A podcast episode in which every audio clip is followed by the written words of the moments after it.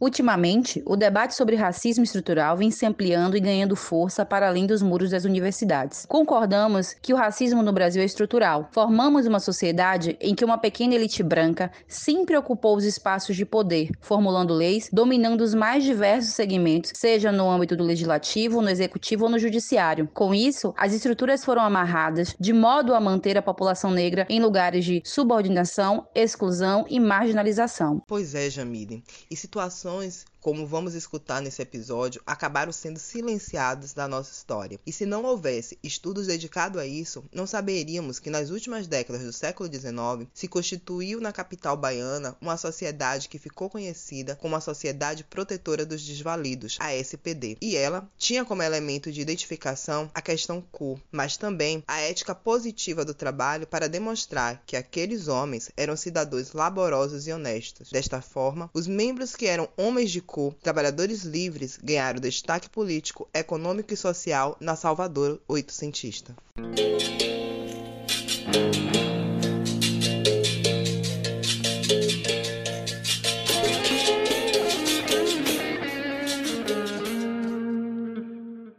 Olá, parabólicas e parabólicos. Eu sou Jamile Palafoz. E eu sou Cláudia Lopes. E esse é o Parabólica Bahia, o seu podcast favorito.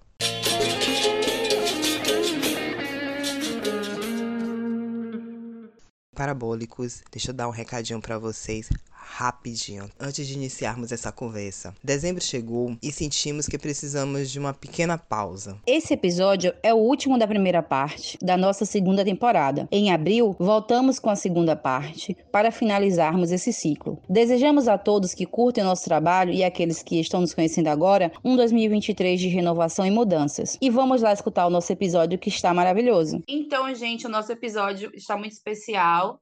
A gente tem como convidado o doutorando Lucas Campos. Então, primeiro a gente gostaria de agradecer por Lucas ter aceitado o nosso convite. É uma honra te receber, Lucas, no nosso podcast. E para a gente iniciar, eu gostaria que você falasse um pouco sobre você, sobre a sua caminhada, de onde você é. Quem é Lucas Campos, hoje doutorando? Eu acho que essa é a pergunta mais difícil. Primeiro eu quero agradecer o convite do Parabólica Bahia, essa oportunidade de estar falando um pouquinho num podcast, que é uma linguagem assim importante, somente para esse momento, né? Acho que nos últimos anos o podcast cresceu muito e eu acho que é um, um espaço necessário necessário para divulgação científica, para fortalecer, inclusive, esse debate da história pública, né, que é um espaço que hoje a gente que é da história tem que ocupar. Eu acho que é necessário a gente estar tá nesses lugares fazendo ciência, fazendo discussão, fazendo debate sobre o que a gente vem fazendo na academia. Então, quem é Lucas? Né? Uh, nasci em Salvador, apesar de hoje morar no recôncavo baiano, né? Nascido e criado em Cajazeiras, a minha quebrada era Cajazeiras, periferia de Salvador. Então, filho de Francisco e Dona Dita, né? É, meu pai rodoviário aposentado. Então, cresci vivenciando a cidade de Salvador. Fiz uh, minha graduação também lá na UFBA, lá em Salvador. E em um dado momento eu tive que me mudar para o interior, principalmente pelo recôncavo, né? Então morei na cidade de Cruz das Almas, morei um tempo em Feira de Santana e atualmente eu estou morando, inclusive falo hoje com vocês da cidade de Santo Antônio de Jesus. Assim, como eu trabalho próximo na cidade de Nazaré das Farinhas, sou professor de educação básica, professor do estado, né? Então eu trabalho lá em Nazaré das Farinhas e resido aqui em, em Santo Antônio de Jesus. A minha trajetória acadêmica em termos de pesquisa começa lá na graduação com a orientação da professora Vlamira Albuquerque, que é uma referência assim, nos estudos pós-abolição, escravidão, enfim. Eu me recordo de ter iniciado a pesquisa, aquele finalzinho da graduação, essa pesquisa se desdobrou no mestrado. Pouco tempo depois, quando eu concluí essa pesquisa, eu desdobrei um pouco mais esse debate no doutorado, né? Acredito eu que seja uma pesquisa que se iniciou lá na, na graduação e que vai se fechar um ciclo, é, de fato, com o doutorado, né? Além disso, eu atuo, como eu falei para vocês, atuo profissionalmente como professor de educação básica e também sou professor da rede privada, principalmente com formação de professores, né? Eu trabalho muito com ensino de história para a metodologia e ensino de história para pedagogos. É um desafio que eu me lancei há uns quatro anos atrás, que foi trabalhar com essa linha também de formação de professores, pensando especificamente o ensino de história para a pedagogia. E esse aqui sou eu, né? Meus interesses de pesquisa são todos relacionados à trajetória da população negra, trabalhadores negros, associativismo negro, que é uma das minhas grandes preocupações de pesquisa, ensino de história, escravidão pós-abolição. É isso. Que trajetória. Primeiro, quando você vai falando a sua trajetória, de onde você é, dá para entender o porquê do curso de história mas eu queria que você falasse só um pouquinho sobre isso. E aí me veio uma curiosidade. Você disse que quando estava no final da graduação começou a desenvolver a pesquisa, mas quando você ingressou no curso de história, você vislumbrava uma carreira acadêmica ou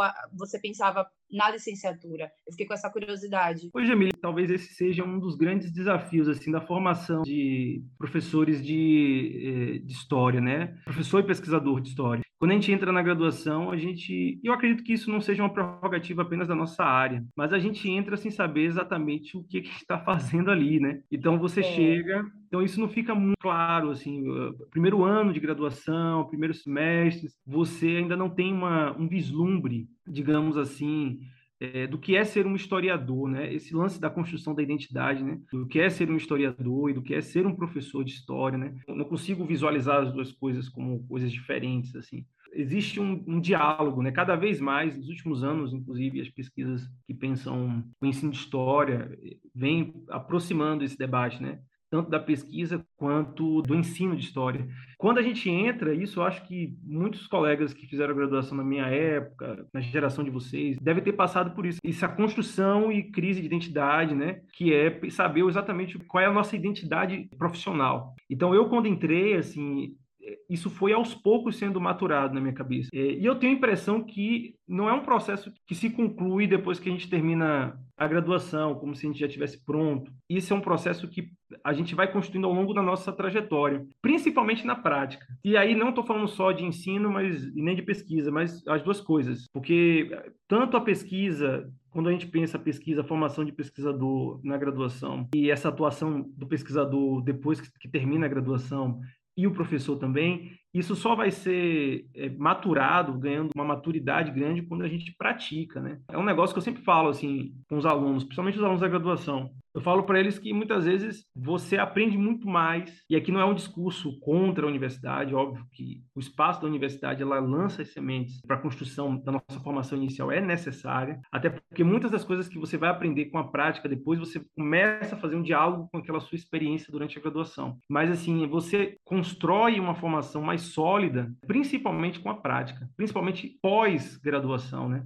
Então, acho que isso é importante. No meu caso específico, isso foi sendo construído ao longo desses anos né, de graduação, mas principalmente com o término do curso. E assim, você vai entendendo de fato essa profissão, você entra sem saber exatamente quais são os seus objetivos, mas você só vai entendendo de fato o que é ser um historiador com o passar do tempo. Eu me recordo a percepção que eu tinha, principalmente quando eu era aluno da educação básica, era uma percepção completamente diferente. Você entra no curso de história com uma visão um pouco romântica, idealizada assim do curso, né? E depois você entende exatamente o, que é aquele curso. E aí você começa a ressignificar de fato as suas práticas, é, o lugar do historiador, né?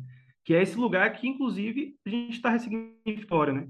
Porque se você pensa que há um tempo atrás a divulgação científica era um negócio que a gente pouco trazia para o debate, agora pensar em, em história pública, pensar em divulgação, trazer esse conhecimento para a população é um novo olhar para o nosso lugar de, de historiador. Então, acho que hoje, para mim, a história tem esse sentido muito mais amplo, muito mais maduro. O seu trabalho ele tem como centralidade a Sociedade Protetora dos Desvalidos e você aborda aquela localidade como espaço importante de negociação entre lideranças de cor e de pertencimento racial. Então, eu queria que você falasse para as pessoas, primeiro, o que foi a Sociedade Protetora dos Desvalidos. A primeira pergunta que eu tenho sobre, sobre o seu trabalho é essa: o que foi a sociedade? Antes de falar o que foi a, a SPD, eu queria dizer um pouco sobre o que, como foi que eu cheguei, né? Assim, é, até para vocês localizarem um pouquinho o que é que ela significou para mim, assim, do ponto ponto de vista da pesquisa. Né? Eu me recordo que lá pelo finalzinho da graduação, eu acredito que tenha sido no ano de 2013, 2012, mais ou menos, eu lembro de um apelo feito pela minha orientadora Na época, ela tinha ido para um Ampu, em que ela encontrou com um pesquisador que é o Petrônio Domingues. Ele vinha falando, alertando a Vlamira sobre a possibilidade de pesquisas acerca de associações negras na Bahia, em Salvador, especificamente. Na época ele dizia, olha, oh, Mira, tem documentos lá e tal. Só que o que o Petrônio estava se referindo na época não era exatamente sobre a Sociedade Protetora dos Alidos. Petrônio, um grande, grande referência sobre o associativismo negro no Brasil, ele se referia à Frente Negra Baiana, que é uma associação negra do século XX, da década de 30, que já foi pesquisada por um grande amigo meu, inclusive meu xará, Lucas Andrade, que tem uma dissertação que é fantástica sobre a Frente Negra Baiana. Na época, a Mira veio, falou comigo, e isso me despertou um interesse. O lance da pesquisa é tentativa-erro, o amadurecimento é prática, é, não adianta a gente ficar achando que está tudo pronto, mas pesquisa ela é uma experiência que a gente vai errando, acertando com o tempo. Envolvido por esse apelo, eu fui atrás das associações negras na Bahia. E nessa de buscar as associações, eu encontrei uh, muitas associações uh, chamadas associações de ajuda mútua. Foi um fenômeno no Brasil, principalmente no século XIX, ali, pós-independência, década de 30, 40, mas sobretudo na década de 50 e 60 do século XIX, você vai ter um boom de associações de ajuda mútua. O Aldrin Castellucci vai chamar, inclusive, de uma grande constelação né, de associações. E nessa de procurar associações por Salvador, eu já vinha buscando uma bibliografia, já sabia que existia grandes autores que discutiam o chamado mutualismo, né, que é o fenômeno. Né? É, você tinha o Marcelo Macord, que fez um estudo revolucionário. O Aldrin Castellucci também já vem discutindo isso há um certo tempo. Enfim, existem muitos autores no Brasil que eh, já vem trabalhando com essa discussão. O Cláudio Batalha também. Imbuído dessa bibliografia e tal, eu fui buscando a possibilidade de trabalhar com essas associações, mas com isso na cabeça, com aquilo que o Petrônio tinha falado, mas na verdade o Petrônio se referia a outro tipo de associação, que é a Frente Negra, que tem uma outra lógica, apesar de estar dentro da tradição do associativismo negro, ele segue uma outra lógica. Uma coisa é a Frente Negra da Bahia, Frente Negra brasileira, uh, no século XX. Outra coisa, por exemplo, é o movimento negro lá na década de 70. E outra coisa é a Sociedade Protetora dos Alidos no século XIX. Apesar de serem da tradição do associativismo negro, cada contexto tem uma leitura diferente sobre as demandas e os objetivos daquelas associações. E aí, nas minhas andanças pelo centro de Salvador, dei de cara assim, com a Sociedade Montepio dos Artistas, não me falha a memória, que é aquela que fica ali também no, no perto do Banco do Brasil, ali, no Pelourinho. E do lado dela tem a chamada Sociedade Protetora dos Alidos. Consultei os documentos da Sociedade Montepio dos Artistas. Em seguida, eu tive acesso à Sociedade Protetora dos Alidos. Quando eu cheguei lá, eu fiquei impressionado com a, a questão arquitetônica do patrimônio da, da associação, mas assim, sem saber muito do que se tratava. Não fazia ideia de que era uma associação negra, não, não tinha ideia, não tinha lido nada, não, enfim, estava zerado sobre aquela instituição. Inclusive, eu, acostumado a andar pelo Pelourinho, não fazia ideia que a primeira associação civil negra do Brasil, bobear, é das Américas, a gente ainda não tem confirmação, mas é a primeira associação civil das Américas, estava localizada ali no Pelourinho o tempo todo e a gente não via. A Sociedade Protetora dos Desvalidos era ainda um espaço muito masculino, gerida ainda por homens. Se não me engano, foi no ano seguinte, a associação passou a ter a primeira presidenta mulher, foi a Lígia Margarida. Aí houve até uma mudança, inclusive em algumas políticas, algumas prioridades que a instituição passou a ter. E quando eu tive acesso aos documentos, eu fiquei impressionado. Fiquei louco, assim, sabe? Quando eu vi aquela quantidade de documentos que estavam, assim, minimamente organizados. Eram livros e mais livros com atas, com é, ofícios, com relatórios, com estatutos, com pedidos de inscrição, com é, pedidos de socorro, pedidos de pensão. Quando eu vi aquela quantidade de, de, de documentos, eu fiquei, a princípio, assustado, né? O que é que eu vou fazer com isso daqui? E a primeira coisa que um pesquisador faz é o seguinte, olha, aproveitar as oportunidades. Eu estava com minha câmera e saí fotografando né, registrando os documentos, registrando, registrando até onde eu pude. Passei o mês, eu não me engano, foi o mês de fevereiro, se não me falha a memória, mês de fevereiro de 2014, eu saí fotografando muitos dos documentos que estavam na, na SPD, inclusive pleno verão, né? Véspera de carnaval, estava eu lá, focado na missão de fotografar. É, chegava cedo na instituição e fotografei os documentos. Com o passar do tempo, quando a, com a leitura desses documentos e conversando com Vlamira, Inclusive, a própria, própria Vlamira se assustou com, esse, com essa situação, porque ela mesmo e muitos pesquisadores deixaram passar batido a experiência da Sociedade Protetora dos Alidos. E aí, quando eu fui ler a bibliografia, né, até então existia um. Que esse é um, um rigor do nosso ofício, quando você começa e você estabelece um, um tema de pesquisa, um, um, recorte de pesquisa, você tem que fazer um balanço bibliográfico do que já foi produzido. E por uma questão óbvia, eu tive que ler muita coisa e procurei a bibliografia acerca da Sociedade Protetora dos Alidos. Lendo a bibliografia, eu fui descobrindo que se tratava de uma, de uma associação negra. Então, isso estava muito explícito no estatuto lá. Né? Fui lendo os documentos, fui lendo a bibliografia, e você via que era uma associação que só aceitava trabalhadores. Então, tinha um, uma questão com o trabalho, mas eram trabalhadores homens, então tinha uma questão de gênero, as mulheres, elas estavam no espaço, mas é aquilo que eu acho que eu fui maturando depois, com o tempo, de perceber também a participação das mulheres, ler as fontes, a gente pode também depois conversar sobre isso, mas de ler as fontes que eram produzidas por homens, mas também entendendo desafios que as mulheres também tinham. Mas ele era um espaço que só aceitava trabalhadores negros, sobretudo trabalhadores de ofício. Então veja que loucura, né? Veja que loucura. Um Brasil que sempre silenciou a questão racial, sempre teve orgulho, inclusive, desse silêncio racial, tinha uma associação que funcionava perfeitamente, com todos os seus estatutos, seguindo todos os rigores da lei, fazendo os devidos acordos com presidentes de província, com advogados, né? com chegando inclusive a dialogar em alguma medida com deputados provinciais. Então a associação ela ela tinha todo esse esse caráter e que imensamente documentada. Então quando eu vi aquilo e aí eu comecei a ler alguns dos autores que já discutiam, é, assim, o primeiro trabalho que trouxe à tona é, a discussão sobre a sociedade protetora dos alidos foi o trabalho do antropólogo, professor antropólogo é, Júlio Braga, né, um trabalho assim um clássico depois que o Júlio Braga escreveu esse trabalho, apenas em, nos anos 2000, veja a loucura, acho que o Júlio Braga vai, vai escrever a dissertação dele, se não me falha a memória, foi a dissertação dele em antropologia, lá na década de 70, sobre a SPD, e apenas muitas décadas depois, nos anos 2000, uma galera lá do, do departamento de, de letras, pessoal da área de sociolinguística, fez um trabalho de analisar a questão da escrita, eles não estavam nem preocupados com a questão da história, eles estavam preocupados com a questão da escrita dos documentos que eles acessaram sobre a SPD.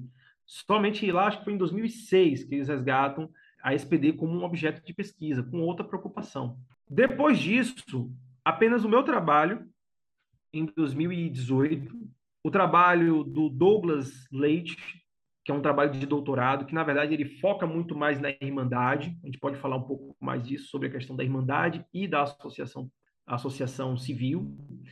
E um trabalho do Emerson, um pesquisador de Alagoinhas, que foi orientando do Aldrin Castellucci, que também fez um trabalho, ou seja, de quatro cinco anos para cá, começou a se manifestar um interesse sobre a Sociedade Protetora dos Desalidos. Muitos pesquisadores começaram a chamar a atenção para a instituição. Inclusive, eu acho que isso foi transformando a, a própria instituição, né? Foi dando um, um, ressignificando esse lugar dela, né? Não é à toa que hoje ela está com mais visibilidade que ela tinha uh, lá do início, quando eu falei para vocês, quando eu comecei a despertar o interesse pela instituição. Então veja como esse lugar do pesquisador, né? Como a gente no ato da pesquisa nós também construímos, damos sentidos às instituições hoje, né? Então acho que isso é importante, né? Eu espero ter respondido a sua pergunta. Que massa, Lucas, escutar sua trajetória com relação à escolha, ao encontro, né, com a sua temática de estudo. Quando eu estava na graduação, acho que uma das minhas grandes dificuldades ou crises era de encontrar um objeto de estudo, né? Encontrar uma temática e escutar esse seu caminho, o caminho que você traçou até aqui, é muito interessante, até mesmo para que estudantes, né, novos estudantes ou estudantes da graduação ou da licenciatura que estejam nesse processo, né, de busca e do encontro pelo objeto de estudo, eles escutando vocês, eu acho que dá pra gente entender que o primeiro passo é o estudo. É estudar, é a leitura, é entender em sua amplitude o que já se produziu sobre aquela temática e quais passos se pode dar a partir daí. Você respondeu sim à nossa questão. Dando continuidade à nossa entrevista, à nossa conversa, vamos dizer assim, eu gostaria de entender quem eram esses sujeitos que faziam parte da Sociedade Protetora dos Desvalidos, ou como a gente vem dizendo aqui, a SPD. Lucas, nos falem quem poderia se tornar membro ou sócio da SPD. Os estatutos eles diziam o seguinte: eu tive acesso a dois estatutos. Eu sei da existência de um nos anos 50, na década de 50 do século XIX. O primeiro estatuto pós-conflito da instituição. Né? O que acontece? Só para explicar um pouquinho para o pessoal, eu escrevi isso na dissertação de mestrado, o que acontece? A SPD, ela surge como uma irmandade em 1832, no dia 16 de setembro de 32. Quando ela surge como irmandade, ela já carrega lá no seu compromisso, porque as irmandades elas não tinham estatutos, elas tinham compromissos, que tinham o mesmo valor, né, enquanto associação. Ela vai ter lá no seu compromisso o seguinte artigo, né? Olha, nós só aceitamos trabalhadores de cor preta. Quando chega o ano de 1848, vai haver um, um choque, né? Uma cisão na, na instituição. Um grupo permanece ainda como irmandade e outro vai fundar uma associação civil. Existe um debate assim imenso, se a gente for parar para discutir aqui, é um negócio muito complexo, que é o seguinte: a própria instituição entende que são a mesma associação. Tem pesquisadores que vão dizer, olha, a irmandade é uma coisa, a associação é outra. Eu sou do time que acredito que a irmandade ela é sim de fato uma coisa e a associação é outra. Porém, existem tradições ali que as unem. Existe um projeto único que faz com que a compreensão de que a Irmandade e a associação sejam a mesma tradição de resistência, faz com que a gente pense no mesmo projeto. Então, quando chega o ano de 1851, quando ela já não é mais uma Irmandade, ela passa a se tornar uma associação civil, ela vai reiterar aqueles mesmos termos do início da década de 30, quando ela diz: olha, nós só aceitamos trabalhadores de cor preta. E é curioso que elas especificam a cor preta, né? Não parda, não crioulos, mas preta. E tem todo um debate sobre o significado da cor preta. E eles utilizam, eles ressignificam, né? Alguns autores falam que a cor preta, uh, o preto nos documentos se referiam a africanos. Geralmente, em algum momento foram africanos escravizados e tal, outro momento foram africanos forros. Mas eles dão um sentido específico deles que eu vou inclusive argumentar lá na, na, dissertação, que essa ideia cor preta é positivada por eles. Então, enquanto que a população, muitos grupos vão tentar esconder a questão da cor, eles vão reafirmá-la. E aí você me pergunta quem eram eles? Trabalhadores de ofício. Quem são os trabalhadores de ofício? Pedreiros, marceneiros, carpinteiros, alfaiates, chapeleiros, por aí vai. Pouquíssimos eram professores, tem um grupo assim muito pequeno, mas bastante significativo de professores, mas em sua maioria, sua grande maioria, eram esses chamados trabalhadores de ofício que tinham um determinado prestígio naquela época. Se eu for aqui precisar, para vocês, a maioria mesmo, a maioria eram trabalhadores da construção civil que naquela época tinham um poder muito grande de negociação, tinham acesso à leitura, é, leitura e escrita, estavam em uma posição assim de muito privilégio vamos assim dizer, de muito destaque naquela Bahia escravista. É, você fala que a Associação Protetora dos Desvalidos, membros, né, os sócios, eram homens de cor preta. E aí você traz que muitas vezes na documentação, principalmente essa documentação do século XIX, quando fala cor preta, está associado ao africano. Mas aí, lendo o seu artigo, e lá você traz um episódio, que se eu não me engano é do Pedro Paraguaçu,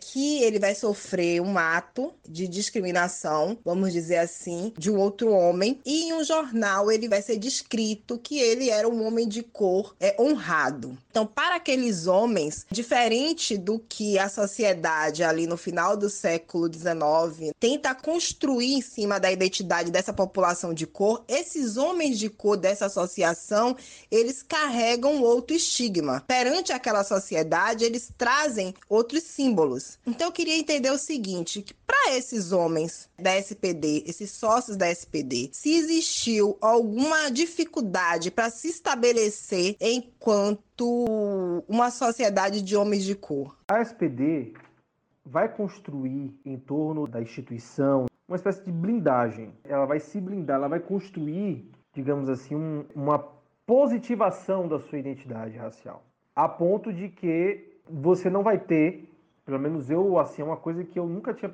pensado, eu nunca vi, na verdade, nenhum registro, nenhum documento de alguma autoridade, alguma instituição ofendendo, falando mal da associação, da Sociedade Protetora dos Alidos.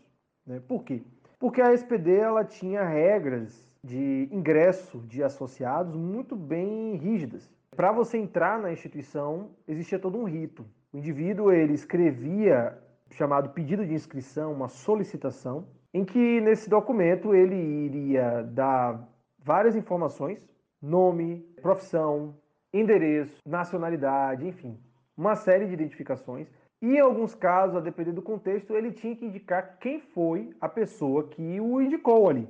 Então existia toda uma rede, uma construção de uma rede de apoio em que um ia indicando o outro. Porque os, os membros da, da, da, associação, eles buscavam preservar essa imagem de trabalhadores morigerados, famílias estruturadas, que o que fazia com que isso gerasse uma respeitabilidade diante da sociedade baiana naquela época. Então, eles souberam construir isso muito bem. Eu trago na dissertação alguns exemplos, é aquilo que eu falei, né? O, o mundo do trabalho de Salvador, o mundo do trabalho urbano é um muito complexo.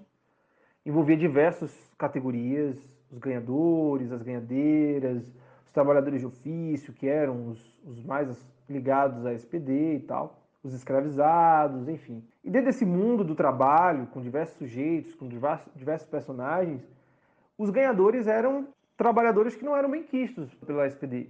A SPD teve um movimento, na verdade, de se afastar do elemento escravo. A ponto de que tem casos de sócios que tinham a dupla jornada de trabalhador de ofício e de ganhador. Como o ganhador ele estava muito mais próximo, os ganhadores, né, que foram inclusive narrados em trabalho recente do professor João Reis, lá é, publicado pela Companhia das Letras, que fala sobre a greve negra, né, que eram esses trabalhadores carregadores, tinham libertos livres, mas também tinham é, escravizados. Esses ganhadores estavam muito mais ligados à imagem da escravidão. Eram trabalhos que, segundo as leituras da época, eram trabalhos ditos como inferiores. Então, as lideranças, os membros da SPD, no seu lugar de trabalhadores de ofício, eles não aceitavam a presença desses indivíduos dentro da instituição. Eu analisei um caso, não me recordo agora o nome, de um indivíduo que pede para ingressar. E o parecer dado pelo, pela comissão de avaliação diz o seguinte: olha, não vai pegar bem para a instituição, para uma associação como a nossa, ter um ganhador no seu quadro de sócio. Não pega bem. Então isso era muito comum. É muito comum você ver os caras, eles simplesmente tentando se afastar do elemento escravo. Apesar de que, e essa é uma interpretação que hoje a SPD não gosta de ser revelado, não gosta que a gente fale sobre isso, muitos eram pequenos proprietários de escravos. Apesar de existir, inclusive, um silêncio sobre escravidão dentro dos documentos da instituição, eles não falam nada sobre abolição, eles não falam nada sobre o, o, o sistema escravista, mas muitos eram pequenos proprietários de escravos e queriam se afastar dessa imagem deles com, com a escravidão. É, existiu toda uma blindagem, inclusive existiu um esforço muito grande da instituição de mostrarem não só que eles eram trabalhadores morigerados, especializados, de alta categoria, mas mostrar que também eles eram trabalhadores nacionais, o que inclusive ia de encontro, ia seguir o fluxo do projeto político de muitas autoridades na época, que era o processo de nacionalização do trabalho livre. Na Bahia, principalmente, quando você tem, sobretudo, uma perseguição aos africanos. Então, isso é muito nítido. Eu vejo casos assim de. Né, tem um episódio mesmo, um candidato a sócio que não entra porque um dos associados diz: olha, esse cara ele não é nacional, ele não é um brasileiro. Ele não pode entrar na instituição, por conta do estigma que se criou, principalmente pós é, Revolta dos Malês, em 1835, e eles tentam se afastar desse elemento. Então, eles construíram essa blindagem, essa positivação da cor preta, né? apesar do preto, a ideia do preto, o símbolo, a ideia do, da cor preta ser ligada à questão do africano, em alguns momentos o africano escravizado, o forro, enfim. Eles positivaram o preto, pensando na realidade deles a ponto de que eles construíram as alianças, os acordos e se estabeleceram como uma instituição necessária para a Bahia naquela época. Porém, fora da instituição, eu encontro episódios que, de fato, os indivíduos, eles, os, os mesmos sócios, são ofendidos, são perseguidos. É, esse episódio que você falou do José Pedro da Silva Paraguaçu, ele é muito emblemático. O cara, ele estava Ele era um marceneiro, eu estou até analisando ele agora. Era um cara muito atuante nas décadas de 40 e nas décadas de 50, uma liderança importantíssima, principalmente quando a SPD vai começar a se tornar uma associação civil. E o Paraguaçu, que vai morrer, inclusive, deixando muito do seu patrimônio para a SPD. O Paraguaçu, um cara muito lúcido, politicamente ativo, cheio de articulações na Bahia da época, era um marceneiro. Um belo dia ele estava na frente de sua casa, ele reclamou com um varredor de rua, um carroceiro varredor de rua. Isso já na década de 70. E o cara todos os dias chamava ele de negro. Negro na época não é o termo mais eh, moderno que a gente conhece depois, né, da década de 70 do século 20, que o movimento negro vai ressignificar, né, que é o termo que nós utilizamos hoje como político, que vai agregar pretos e pardos. Mas negro da época era extremamente ofensivo. E ele vai ser ofendido com esse termo negro o tempo todo por um varredor de rua. O cara, apesar de ser membro da SPD, apesar de ser super respeitado, ele vai ser ofendido com palavras que está lá na, na dissertação, vocês podem ler, que é um negócio que é até difícil de reproduzir aqui. Para além do caso do Paraguaçu, tem o caso do Marcolino José Dias, que é um cara que eu já vinha monitorando desde a década de 50 do século XIX, 40, 50, que tentou entrar na SPD, já na década de 60 ele tenta entrar na SPD, não consegue. Eu vou entender depois que ele, na verdade, é um liberto. Ele não entra na SPD exatamente por causa dessa blindagem que a SPD tinha, essa construção positiva da sua identidade.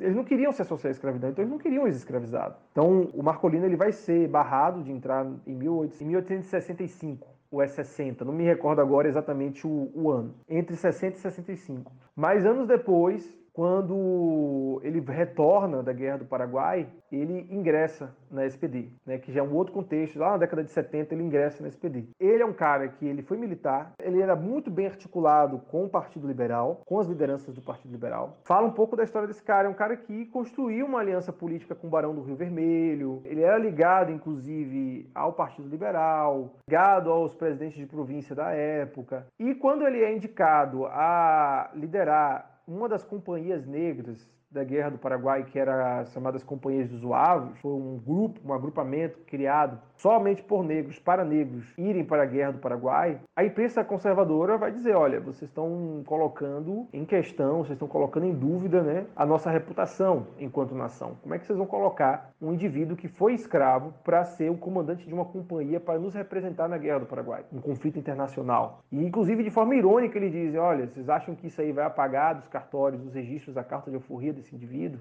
Então veja, por mais que a gente esteja falando aqui do grande Marcolino José Dias, considerado herói depois que veio da guerra, um indivíduo que assim teve uma atuação política impressionante, é um indivíduo, inclusive, que recebeu homenagens dos políticos liberais com uma espada, com toda uma uma pompa. Mas apesar disso, e apesar inclusive de ter atuado ativamente dentro da SPD, fora do espaço da instituição, ele foi ofendido pela sua condição racial. Assim, é uma questão muito interessante de se pensar, porque a SPD ela se blindou, ela positivou inclusive a sua identidade com seus acordos, o que, o que eles fizeram foi um negócio assim absurdo. Né? Eles costuraram acordos com deputados de província, com o presidente da província, com chefe de polícia, com médicos, com advogados, enfim. Os caras estavam muito atentos a isso. Inclusive, eles criaram um tipo de sócio, que é o sócio protetor, exatamente para conseguir se proteger. Não é à toa que, assim, eu confesso que eu não me recordo, não sei, não vi nenhuma linha da imprensa, nenhuma linha de documentos que eu li, qualquer tipo de ofensa à instituição em si, à própria SPD. Porém, há casos de indivíduos frequentando outros espaços que não o espaço da SPD, eles são ofendidos mesmo. Escutando você falar, eu fico muito instigada sobre a origem desses homens. Homens pretos, como você falou, proprietários de escravizados, que tentavam desassociar sua imagem da escravidão, não aceitavam pessoas egressas da escravidão. Qual a origem desses homens? E aí eu te pergunto o seguinte: você conseguiu encontrar a origem de algum desses homens, de algum desses sócios, né? Da onde é que eles vieram? Quem eram seus pais? A origem deles. Você conseguiu encontrar alguma? Sim, sempre foi uma preocupação minha, tanto na época do mestrado como agora, de sempre trazer esses background de cada personagem, né? essa trajetória de cada indivíduo, de cada sujeito. Sempre foi uma questão para mim, eu acho necessário, assim, de pensar de onde a pessoa veio, qual é a freguesia, se a pessoa é da cidade de Salvador, se ele é baiano, e por aí vai. Quem é os pais, os as esposas, os filhos, e inclusive a documentação, ela fornece isso. O pedido de inscrição que eu falei para vocês, ela é uma documentação impressionante para quem trabalha com história social. Quando eu dou muita sorte, eu encontro sócios que falam lá, olha, eu sou casado com fulano de tal, e meus filhos são esses, esses, esses. Eu sou fulano e meu pai é fulano de tal. Eu encontrei um caso, por exemplo, de um, um sócio que, para garantir a sua inserção na SPD, um dos membros questionou a sua entrada, inclusive questionando a cor da pele dele, dizendo: olha, esse cara não é preto, ele não pode entrar. E aí um dos sócios sai em defesa desse, desse candidato e diz: olha, mas eu conheço os pais dele. É muito interessante como essa questão familiar ela está ali dentro. Existem também gerações de associados que entram na instituição por causa dos seus pais. A questão familiar é muito forte. Eu encontro um caso específico de um sócio que entrou, inclusive menor de idade, porque a instituição só aceitava maiores de 18. Ele entra com 17 porque ele era filho de uma liderança da SPD, uma liderança importante na época da SPD. Então você vai vendo lá às vezes o cara ele era sócio na década de 50 e aí 20 anos depois o filho dele tenta ingressar na instituição e diz: "Olha, eu fui filho de fulano de tal". Então essas redes familiares, elas a gente acaba conhecendo quem são os familiares e, e você percebe como a família também tem um peso muito grande, né? Agora mesmo na, na escrita da tese eu encontrei alguns sócios, é o Simeão Estelita e o João, o João Francisco Regis. Os dois são irmãos, são membros da SPD. Só que eles são filhos, na verdade, dos fundadores do terreiro de Alaqueto. Foi um terreiro inclusive analisado pela Lisa Castilho e tal, um dos mais antigos da Bahia. E quando você vai olhar, eles são filhos de africanos. Os pais eram fundadores do terreiro de Alaqueto, a família inteira estava inserida nos candomblés. A família inteira, inclusive, tinha uma tradição na religiosidade católica. Mas é interessante pegar esse background porque você entende que, por exemplo, Simeão Estelito e João Francisco Regis entraram na Sociedade Protetora dos Desvalidos porque o cunhado, que era casado com uma das filhas da fundadora do terreiro de Alaqueto, que era um cara também que estava envolvido com candomblé, indicou os dois para entrarem na SPD, ou foi vice-versa, não me recordo agora, né? Ou seja, é uma rede de pessoas pretas e seus familiares que se confunde também com essa associação. Eu encontro, por exemplo, um sócio da SPD que quando você vai olhar o nome dos...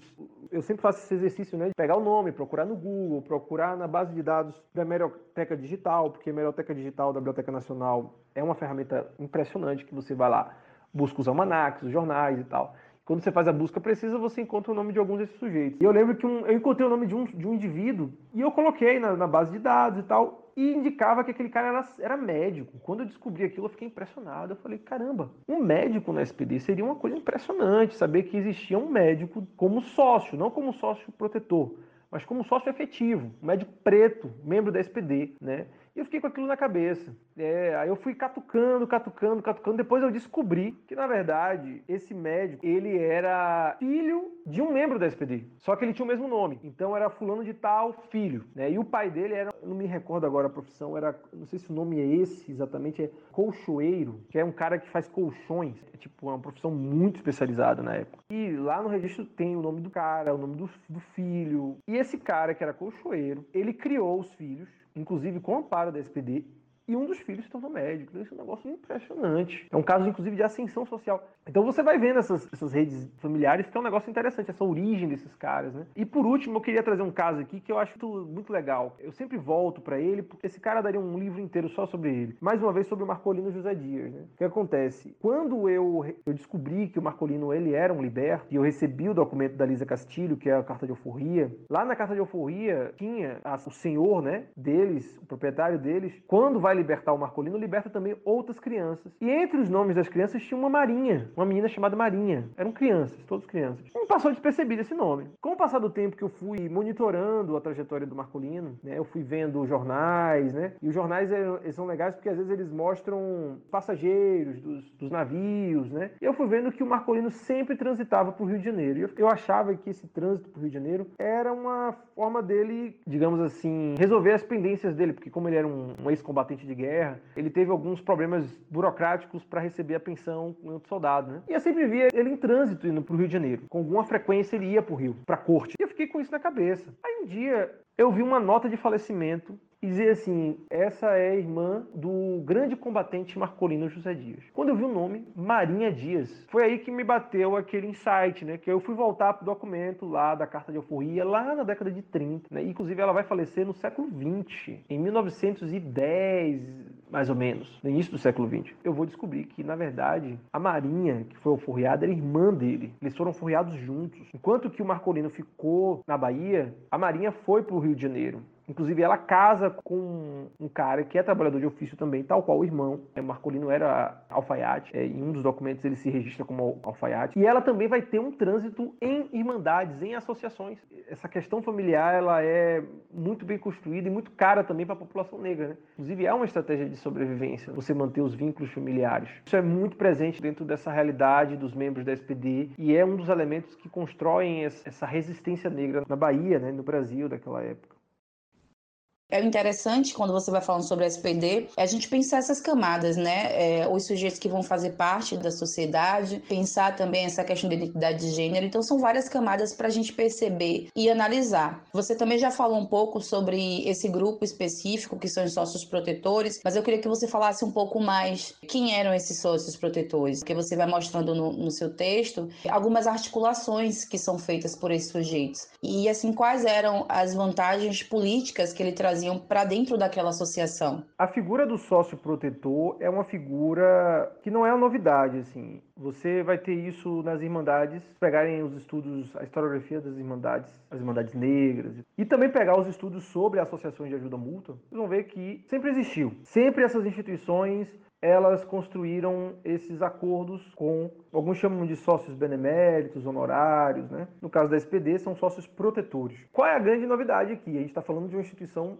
Acho que sempre é interessante fazer esse exercício, né? A gente está falando de uma instituição que se declara abertamente voltada para um público específico de trabalhadores negros. Então, isso muda muita coisa. Então, esses trabalhadores negros, eles, em dados momentos, para garantir as suas demandas, para garantir as suas necessidades de sobrevivência, eles acionam essa rede. Eu estou analisando agora, na minha tese de doutorado, uma briga, um racha que a instituição vai ter durante a Irmandade, quando ela ainda era uma Irmandade. Lá, lá mais ou menos no ano de 1848, a instituição vai ter um conflito que vai envolver uma disputa em torno do cofre. Uma parte dos membros vai dizer, olha, esse cofre, ele não está seguro aqui. A primeira sede da então Irmandade, na época, a primeira sede, ela é lá na Capela dos 15 Mistérios, que fica na freguesia de Santo Antônio, além do Carmo. Uma parte dos sócios vão dizer, olha, esse cofre não está seguro aqui. A gente precisa transferir ele para a Igreja do Rosário dos Pretos. Fica a uma distância de mais ou menos um quilômetro da freguesia de Santo Antônio. A Igreja dos Pretos fica ali na freguesia do Passo o que era na época freguesia do Passo. Isso vai gerar um rebuliço, uma disputa, enfim. O grupo vai rachar. Uma parte desse grupo vai continuar na capela e outra parte vai para a igreja do Rosário dos Pretos. Só que isso vai gerar um trâmite jurídico, uma disputa jurídica assim absurda, que vai chegar ao Tribunal da Relação e os caras cogitam, inclusive, que isso vá até que era na época o Supremo Tribunal a última instância do império. Mas eles não chegam a levar até lá, não. Só que no meio desse embrulho jurídico, entre aqueles que queriam cofre, queriam a transferência do cofre, entre essa disputa patrimônio material e simbólico da Irmandade, do meio dessa disputa, ganhou quem tinha mais acordos políticos. Esse texto que ainda está sendo construído, eu percebo que o grupo que continuou na Capela dos Quinze Mistérios tinha uma articulação muito mais forte, uma articulação com advogados, com juízes, e eles conseguiram com que o cofre permanecesse na Capela dos Quinze Mistérios. Porém, o grupo que foi para a Igreja do Rosário dos Pretos não ficou para trás. Estou analisando um demonstrativo de despesas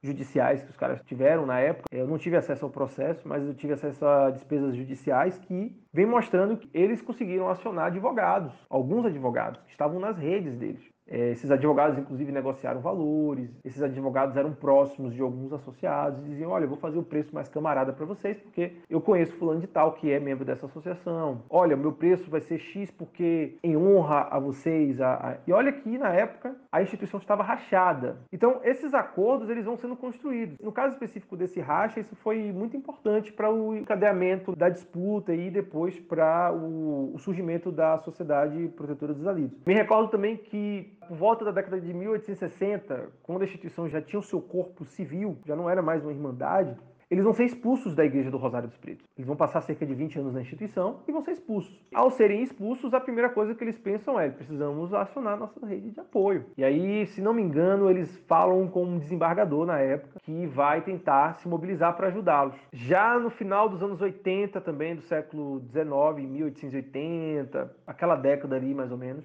a SPD vai conquistar dois benefícios importantes. O primeiro é a décima, que era o imposto, a isenção da décima. A décima era tipo um imposto sobre imóvel. Eles tinham alguns imóveis. Uma das coisas que dava sustentabilidade à instituição era os imóveis, os aluguéis deles. E eles vão conseguir é, a isenção do imposto daquela décima. Que mostra que os caras se articularam muito bem a ponto de conseguir isenção. Isso era muita coisa. Agora, o mais importante para mim foi um auxílio que demorou muito para a instituição ter. Muitas associações, já na década de 50, na década de 60, século XIX, a Sociedade Montepio dos Artistas já tinha, outras associações associações de ajuda mútua já tinham, que era o auxílio à subvenção do Estado, de um conto de réis anual. Isso ajudava muito a instituição. Não é à toa que muitas conseguiram sobreviver por causa disso. A SPD só vai conseguir esse auxílio nos anos 80, né, em 1880, com muita articulação, inclusive do Marcolino José Dias, que eu já havia citado na pergunta anterior, que é o cara que vai articular a rede dele, dos, dos deputados do Partido Liberal, que vão conseguir essa subvenção de um conto de réis. Um conto de réis na época era muito dinheiro, muito dinheiro para conseguir fazer com que a instituição tocasse as suas atividades, que envolvia uma série de, de benefícios, como o auxílio mensal ao sócio doente, o auxílio funerário, as pensões às viúvas e filhos. A figura do sócio protetor, ela figura assim de uma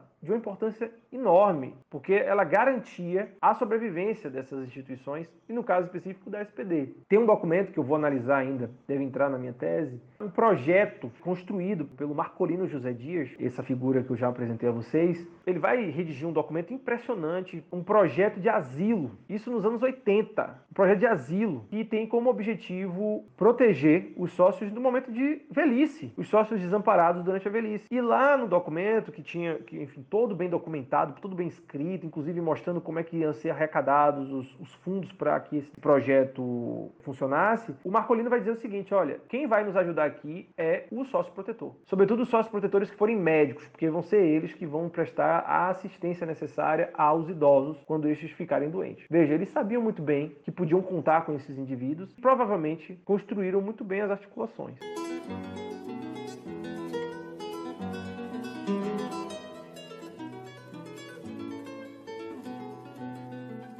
Quando você começou a falar sobre a SPD, me chamou a atenção quando você trouxe que hoje a sociedade ela é gerida por uma mulher, a Lídia Margarida. Me chamou muito a atenção porque você também falou que a SPD ela tem hoje uma identidade de gênero. Isso fica evidente fazendo a leitura do seu texto. As mulheres elas não vão ter participação na SPD, salvo quando elas necessitavam dos benefícios que a sociedade ela podia oferecer. E para ter acesso a esses benefícios, são impostas algumas regras, regras que estão diretamente relacionadas à questão da moral. Eu fiquei curiosa quando eu fiz essa leitura e eu queria que você falasse um pouco mais sobre isso. Como é que você analisa esse quadro, e sobretudo essa questão da moral? Eu fiquei curiosa também para saber se você encontrou algum caso onde o auxílio ele teria sido negado com o argumento relacionado à questão da moralidade de alguma dessas mulheres. A SPD ela pode ser lida de duas formas, pensando nessa questão de gênero. Primeiro, é preciso pensar que aquele é um espaço masculino, então há uma construção de identidade de gênero do ponto de vista de que eram só aceitos trabalhadores negros, homens negros, mas também a construção de gênero ali também pode ser pensada do ponto de vista, se você olhar para os documentos com mais sensibilidade, com um olhar mais crítico, você pode também interpretar esses documentos e ver as mulheres naquele espaço. Você falou aí dos valores morais, isso estava muito nítido no estatuto. Então você tem lá no estatuto que as mulheres só poderiam ter o benefício da pensão, que como é que funcionava? As mulheres eram beneficiadas da seguinte forma: se o marido falecesse, tinha um auxílio funerário para o marido. Caso de, de, da morte dos maridos também, elas poderiam receber a pensão, que servia como um auxílio para ela e os filhos. As mães também tinham direito ao auxílio, caso o associado não fosse casado, e as irmãs também, a depender da circunstância. E em muitos casos eles exigiam, como regra, que essas mulheres elas seguissem o comportamento já esperado é, dentro das regras morais da época primeiro é o seguinte, a questão de manter a sua honestidade, sobretudo a questão do casamento. Se ela tivesse um outro relacionamento, esse auxílio era cortado, era colocado em dúvida. Eu me recordo de um caso específico de uma associada que, pedindo auxílio, um dos sócios denunciou a situação dela. Ele disse: Olha, ela está pedindo auxílio por conta do falecimento do marido, mas ela deu recentemente à luz a uma criança o que mostra que ela teve um relacionamento após a morte, enfim. Ou seja, há casos específicos que você vai ver que eles vão denunciando, olha, vi fulana de tal com outra pessoa, ela não está vivendo de forma honesta, não está mantendo a honestidade, a moral, enfim. E isso vai mostrando como é que existia uma expectativa por parte desses associados em relação à construção dos comportamentos das mulheres. Além disso, é interessante ver também que para essa construção e essa participação feminina na questão da construção de gênero, que muitas dessas mulheres elas sabiam exatamente os direitos que elas tinham. Elas construíram redes de apoio entre os próprios sócios na hora de exigir os seus direitos. Então, eu encontro casos de mulheres que acionam lideranças da SPD acionam o olhar mais atento, né, o caridoso daqueles sócios para conseguir os benefícios. Então isso era uma estratégia de, de, sobrevivência delas. Então essa é uma interpretação que só com a maturidade, com as leituras que a gente vai começando a ter, pensar um outro olhar, uma outra interpretação, um outro prisma, né? E isso reflete também os novos tempos da instituição hoje. Como você falou aí da Lígia Margarida, que já terminou seu mandato dentro da instituição, seu período como presidenta. Agora tem a Regina, a Regina Célia, que também está como presidenta da instituição. Então é um novo olhar. Hoje você tem as mulheres com muito mais participação, as mulheres, sobretudo, atuando em defesa das comunidades quilombolas, pelo empreendedorismo das mulheres negras. Há um, uma nova demanda quando a gente fala da SPD a partir desse olhar mais feminino. É, uma curiosidade que a gente teve quando estava fazendo a leitura do seu trabalho era sobre o acervo da SPD, de como esse acervo ele está organizado. E você falou um pouco sobre isso no começo da conversa, né, de como o acervo está organizado ali. E vieram outras questões. Uma questão é, para além do acervo da Sociedade Protetora, quais outros acervos você acessa? E uma outra questão é de como fazer hoje para acessar o acervo da SPD. Então, vamos supor que eu queira fazer uma pesquisa na Sociedade Protetora, quais são os caminhos que eu devo seguir para ter acesso à documentação, à pesquisa? Pergunta muito boa, Jamile, porque o que acontece? O acervo ele é um acervo muito organizado, um acervo privado, né? Nós historiadores trabalhamos com acervos que são de âmbito privado e acervos públicos. O, assim, o acervo da SPD hoje conta com uma série de documentos. Você tem atas, as atas que eram redigidas da reunião, eram escritas por mãos negras, é interessante frisar. Ela passava pelas mãos dos chamado segundo secretário, segundo ou primeiro secretário, que era o cara que geralmente era aquele indivíduo que tinha mais domínio que os outros sobre leitura e escrita. Ele ia lá redigir a ata, né? É um documento difícil de lidar porque muitas vezes ele passava pelo filtro do escrivão. O cara ele estava ali escrevendo, ele escolhia o que ele desejava colocar ou não. Então eu trabalho com atas, eu trabalho com pedidos de inscrição, como eu já falei para vocês, a solicitação para ingressar na instituição, trabalho com pedidos de socorro. Esses pedidos de socorro geralmente vinham com o apelo, né? Olha, eu estou o cara dizia assim, olha, eu tô com, com reumatismo, eu tô com fortes dores nas pernas. E anexo vinha o atestado médico, assinado por um médico da época. Então, o primeiro capítulo da minha dissertação é todo falando sobre os tipos de doenças que afetavam esses trabalhadores. Doenças, inclusive, que tinham alguma relação com o ofício deles. Os trabalhadores da construção civil, era frequente você ter lá problemas respiratórios, é, as impurezas da obra, muitas vezes o, resto de obra que entrava no, no, no pulmão, aquela coisa, tudo isso eram queixas frequentes, né? O reumatismo, as dores no corpo, a forte prática de determinados trabalhos, acidentes de trabalho, o cara às vezes estava numa obra e caía, então tinha um acidente, ele tinha que pedir e isso era relatado nesses documentos. Então, os pedidos de pensão também, eu trabalho com relatórios. Ao término de um mandato de um, um, ano, o presidente ele tinha que fazer um relatório. Os relatórios são excelentes. Inclusive, os relatórios eu encontrei eles tanto no arquivo da Sociedade de Protetores Alidos, quanto na Biblioteca Pública do Estado da Bahia, chamada Biblioteca Central, né? Fica ali nos barris. Se não me engano, foi no acervo de obras raras da biblioteca. Lá tem os livrinhos, né? Que são os relatórios. Era ele era encadernado e tal, e tinha um, uma capa, era bem interessante. Então, o acervo de obras raras ainda tem esses relatórios. Para além desses documentos que podem ser acessados com facilidade no arquivo, é só vocês irem. Eu convido todos aí, acho que é interessante, todos que estão ouvindo, ter acesso mesmo ao espaço, vivenciar, eles são super abertos às visitas. Além do espaço físico, tem um arquivo que é de fácil acesso, né? Mas para além do arquivo da SPD, eu, eu também trabalhei com documentos do arquivo público. O arquivo público ele, ele tem um maço lá só da SPD. Por quê? Porque eram documentos que chegavam ao presidente da província. Tem lá cartas. Quando a instituição elegia a nova diretoria, isso tinha que ser mandado para o presidente da província. Algumas solicitações eram enviadas ao presidente da província. Então tem muito documento lá também no arquivo público. Eu trabalhei também com uma plataforma que eu já mencionei aqui, que é a Hemeroteca Digital da Biblioteca Nacional. Na Hemeroteca Digital da Biblioteca Nacional você tem acesso a vários jornais do Brasil inteiro a um clique. E lá eu encontro não só a imprensa, mas eu encontro também os chamados almanacs. Os almanacs são excelentes. O almanac ele me traz todos os profissionais que eram disponíveis, sei lá, na década de 50 do século XIX. Todos os marceneiros que existiam, pelo menos aqueles que conseguiram se cadastrar no almanac, ele tem lá o nome do cara, o endereço, a oficina que o cara ele trabalhava. Nos almanacs você tem as listas de todas as associações que existiam. Então os almanacs são importantes. É um acesso inclusive online. E hoje, além do espaço físico da SPD, você pode ter acesso ao arquivo pelo site da instituição. Eu posso até mandar para vocês depois, se vocês acharem interessante colocar na descrição do episódio Parabólica, que é um site que tem boa parte dos livros de atas da Sociedade Protetora dos Alidos. Eu acho que nesse site você não encontra os pedidos de inscrição e nem os pedidos de socorro,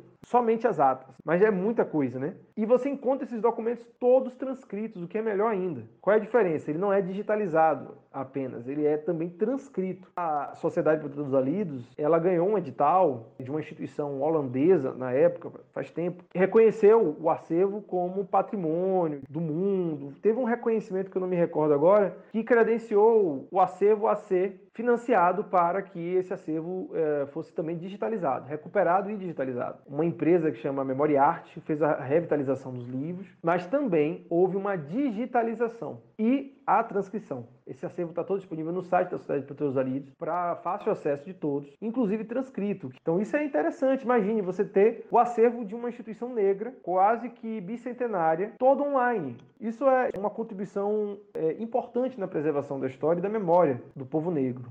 Seu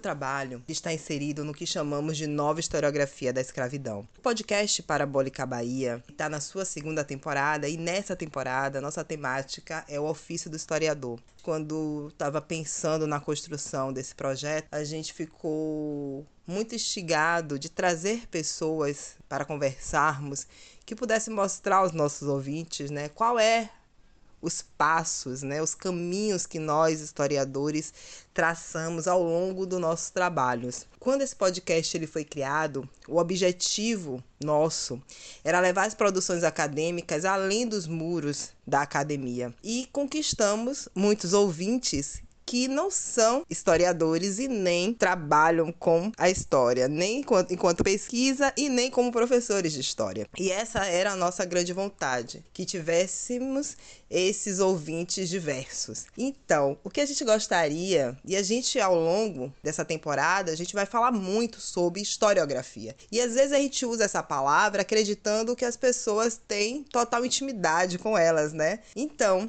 a gente gostaria que você nos explicasse um pouco e explicasse para os nossos ouvintes, na verdade, o que é historiografia e depois o que é a nova historiografia da escravidão.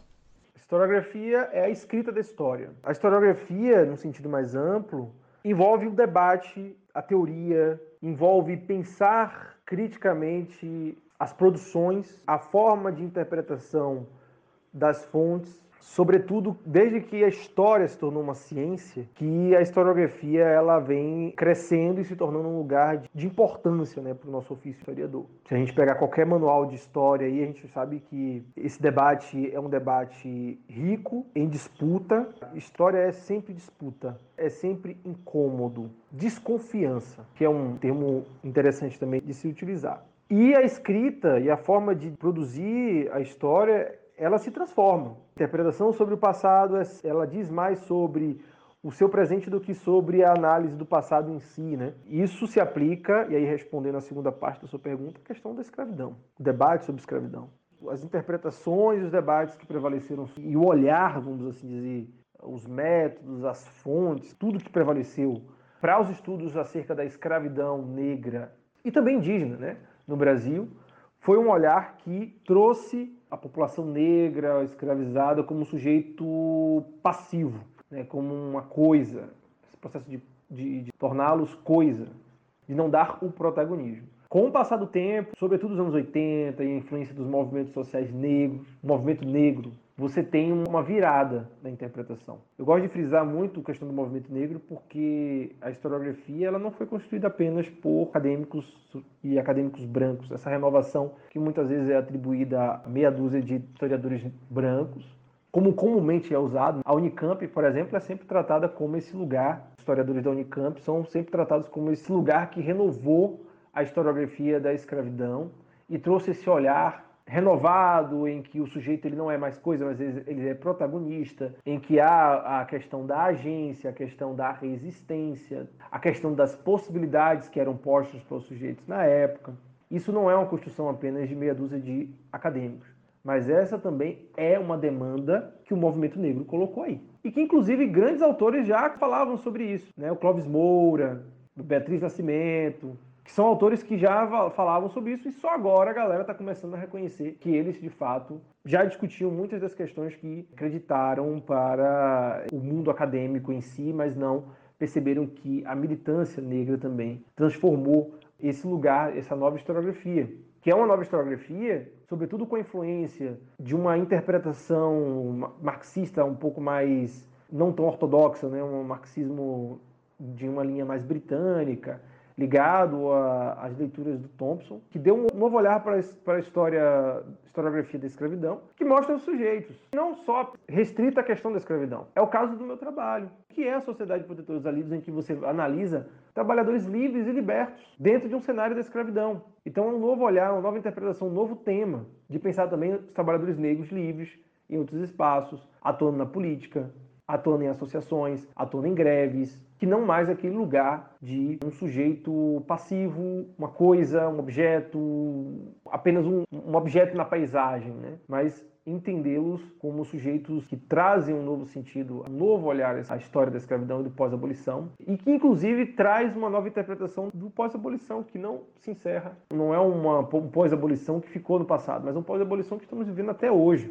Então isso gerou inúmeros trabalhos sobre associativismo negro, sobre formação de famílias, sobre greve negra, sobre a presença do negro no futebol, sobre a inserção de homens e mulheres negras em partidos políticos. Foi essa nova historiografia, essa nova escrita da história, que muitas vezes interpretou os mesmos documentos, só que com um novo olhar. Os mesmos documentos estão trazendo à tona temas que até então eram considerados notas de rodapé em livros de história, um box como uma mera curiosidade. Hoje, se você fala sobre ditadura militar, você tem que falar sobre o movimento negro. Hoje, se você fala sobre Era Vargas, você tem que falar sobre a Frente Negra Brasileira. Então, se você fala sobre o início da República, você tem que falar sobre a explosão de clubes negros que vão surgir no início da República. Hoje, que é um tema que eu gosto muito, se você vai discutir as chamadas revoluções burguesas do século XVIII, a Revolução Francesa, a independência dos Estados Unidos, a Revolução Inglesa e todos aqueles marcos que vão estabelecer chamadas constituições modernas, né, que vão influenciar nós hoje, política moderna hoje, os direitos humanos em si, você não pode deixar de colocar nessa equação a revolução do Haiti. Por quê? Porque esse novo olhar já está aí. Não tem como escapar desse debate. Esse debate já está posto, né? Se não me engano, acho que é a Sueli Carneiro que fala sobre isso, né? Não tem, não tem mais como voltar.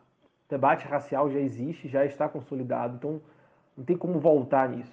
A historiografia da escravidão ela se apresenta hoje como essa possibilidade, mas não a possibilidade de construção do passado pelo passado. Porque história não é apenas conhecimento de almanac. Essa dificuldade, inclusive, às vezes que eu tenho de colocar na cabeça dos alunos. História não é apenas conhecimento de almanac, você saber decorar uma meia dúzia de informações no Wikipedia, mas também envolve ação, transformação e mudança. Infelizmente, Lucas, o nosso bate-papo ele está chegando ao fim. Quero aproveitar para reiterar os meus agradecimentos, também agradecer em nome da equipe do Parabólica por você ter aceitado compartilhar sua pesquisa e o seu tempo precioso conosco. Enquanto pesquisador, eu sei o quanto cada minuto é importante para a gente desenvolver pesquisa, para escrita, para leitura. Quero lhe agradecer imensamente. Para mim, particularmente, foi uma conversa muito enriquecedora e elucidativa. Então, assim, te agradeço muito, muito obrigada. Com isso, eu vou fazer a você um último pedido. A gente tem um quadro aqui no Parabólica chamado Largue o Doce. É um quadro que eu gosto muito. Nesse quadro, nós desafiamos as nossas convidadas e convidados a largarem o doce. Mas largar o doce de que maneira? Fazendo para os nossos ouvintes uma indicação, seja de um livro, de uma música ou de um lugar que você acha que seja interessante e que é interessante compartilhar com os nossos ouvintes. Na verdade, é uma dica, né? Uma dica ou de leitura, uma música, e aí fica a critério da nossa convidada, do nosso convidado. Então eu te lanço esse desafio para você largar o doce.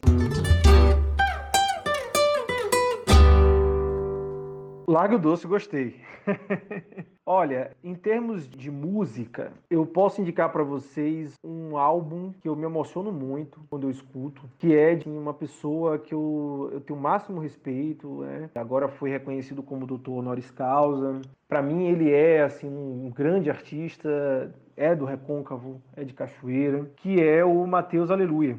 Ele tem um álbum, foi lançado em 2009, que é o uh, Cinco Sentidos Claro que eu indicaria aqui todo o conjunto da obra, né? Mas eu queria provocar os ouvintes com esse álbum. Acho que ele diz muito sobre a nossa experiência afrodiaspórica, sobre a questão da religiosidade, sobre essa relação com o candomblé.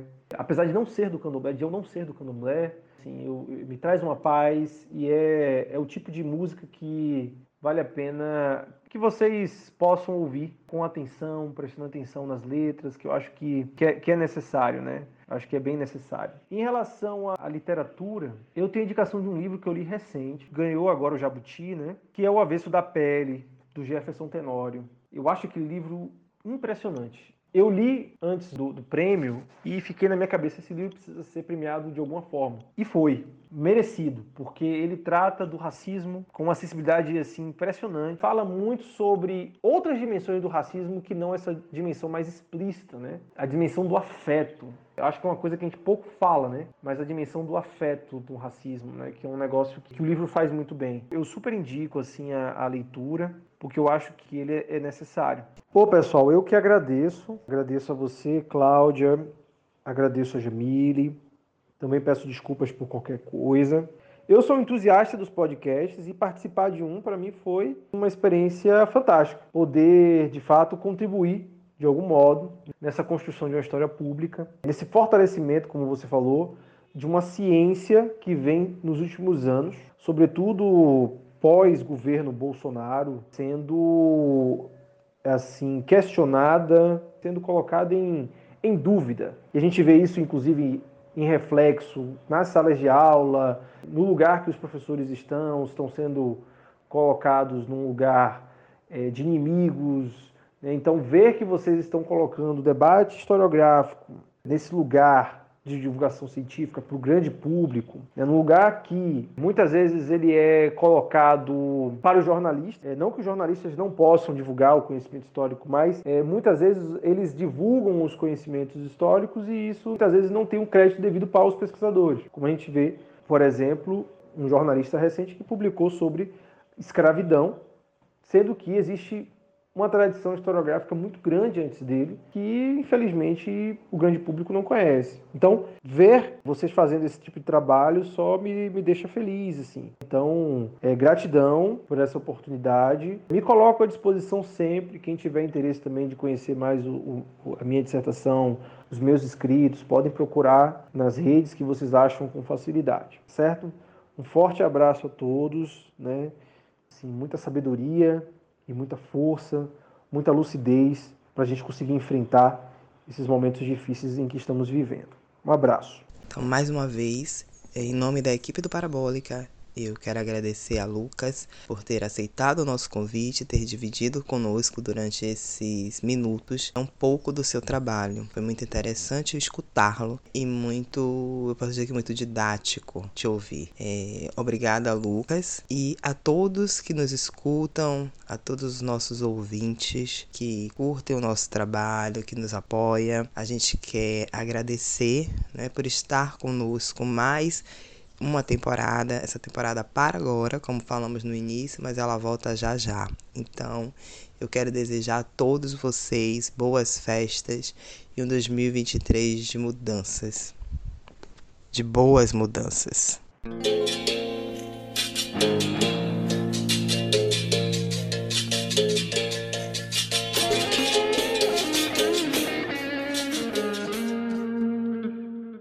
Para a composição desse episódio, tivemos na produção Cláudia Lopes, Jamile Palafoz e Neide Oliveira. Roteiro e apresentação, Jamile Palafoz e Cláudia Lopes.